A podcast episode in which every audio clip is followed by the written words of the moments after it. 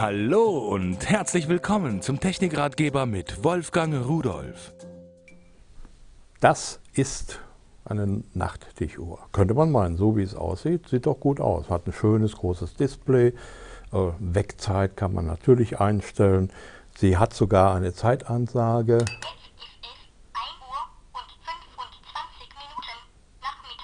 Aha, sagt auch Vormittag, Nachmittag an. Wenn es dunkel ist, ich habe hier eine Taste zur Beleuchtung, eine blaue Hintergrundbeleuchtung, sieht auch toll aus. Wenn das aber wirklich nur eine Uhr wäre, hätte ich sie wahrscheinlich nicht mit und würde sie Ihnen vorstellen. Ich begrüße Sie erstmal ganz herzlich zu einer Sache, die ganz anders ist, als sie aussieht. Denn diese Uhr hat eine Fernbedienung. Nun, um alles in der Welt, warum braucht eine Uhr eine Fernbedienung?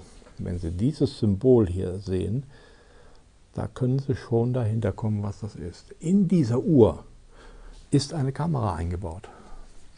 Ja, an dieser Stelle.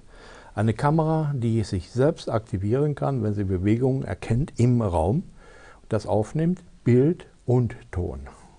Die Uhr kann über diese Fernbedienung bis zu 18 Meter Entfernung aus- und eingeschaltet werden, gesteuert werden, Aufnahmen können damit gemacht werden und so weiter. Das macht man hier mit diesen kleinen, ganz, ganz flachen Fernbedienung.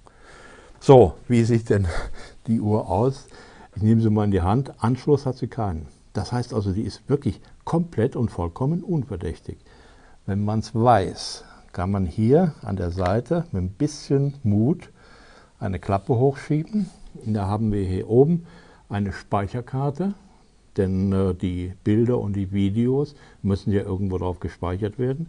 Da an der Stelle ein USB-Anschluss, damit wird auch gleich der eingebaute Akku aufgeladen, denn hier ist ein Akku drin und hier den manuellen Schalter, um diese Uhr ein- und auszuschalten.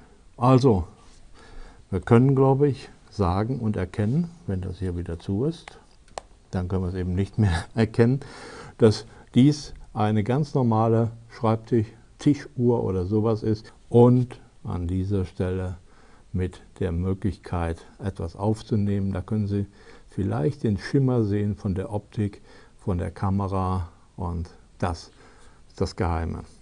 Sie sollten daran denken, dass man sowas niemanden irgendwo heimlich unterjubeln darf.